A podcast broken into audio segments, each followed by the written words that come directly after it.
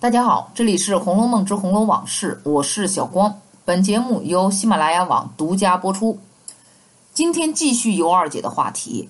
上两次说了，她太过于轻信贾琏和凤姐儿，致使自己进入了陷阱，尚不自知。在大观园中被丫头善姐儿欺负，住进厢房呢，又常常受到秋桐的语言暴力，可以说过得相当的不如意啊，甚至可以用惨来形容。但二姐呢，却是一忍再忍，哎，也不知道她到底在想什么呢。尤三姐托梦都说了，休信那杜甫花言巧语，外作贤良，内藏奸狡，她发恨，定要弄你一死方罢。可二姐来了句：“随我去忍耐，若天见怜，使我好了，岂不两全？既不得安生，亦是理之当然，奴亦无怨。你们说说，这叫什么话？这叫什么事儿嘛？”连尤三姐听完之后，都只能长叹而去。从尤二姐入园开始，所有的遭遇还不能让她警醒，亲妹妹的托梦之语也不能让她奋起反抗。你说这还有救吗？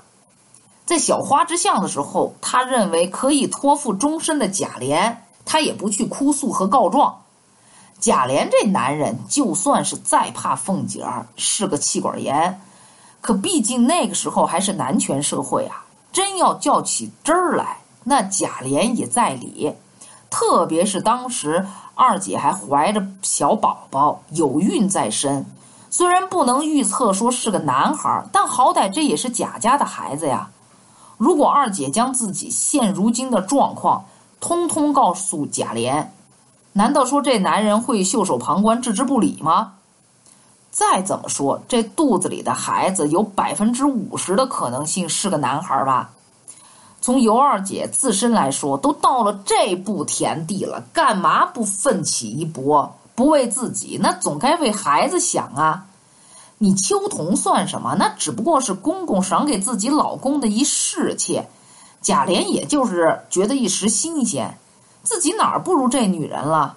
哎，你们说这二姐怎么就一点自信都没有呢？就奇了怪了。这凤姐儿是明媒正娶的，可那又怎么样？孩子就是她的死穴呀！万一自己这一胎是男孩呢？哎，当然了，到了后来，因为胡太医的虎狼药致使二姐流产，这胎儿也确实是个小子。但如果说能顺利生产的话，二姐可以完全说母凭子贵，一跃上枝头，那么形势将发生一百八十度的大翻转。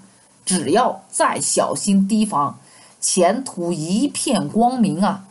这一幕像极了宫斗剧。但情况也的确如此呀。说了那么多，我们都在那儿替二姐着急，又替她捏了一把汗呢。但她自己却放弃了赌一把的努力，一切听天由命，没有一丝反抗的精神。作为一个母亲，竟然没有一丝为自己孩子未来而拼搏努力。得你放弃，孩子自然也没有了。这就是小说。可这一切的恶果是谁造成的？只有尤二姐她自己，不挣扎，不抗拒，外因内因加在一起，孩子流产了。此时的二姐仍然不知道反思，不知道自省，就忘了那一句“留得青山在，哪怕没柴烧”和“吃一堑长一智”的俗语。调理好身子，再怀一个呀，这不是没有可能。多留几个心眼儿，对待周围的人，卷土重来就可以了呀。结果二姐又放弃了，选择了自杀之路。你都有勇气吞金而死，几次狠命直搏方咽了下去，怎么就没有勇气继续活下去呢？二姐啊，你为了那个没人承认的名分，孩子没了，命也没了，这值得吗？一忍再忍，为的是什么？无非就是博个贤名儿。可这有用吗？或许也是你自己的贪念害死了自己。女人要珍惜自己，就别为别为了别人而活。你就是你，是世界上独一无二的。当你用青春貌美、人格尊严换取了或交换了一些不属于自己的东西的时候，你的价值也就没有了。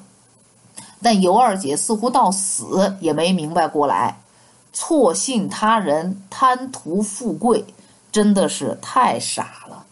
那好，那今天的《红楼梦之红楼往事》就到这里结束。我是小光，本节目由喜马拉雅网独家播出，欢迎大家下次继续收听。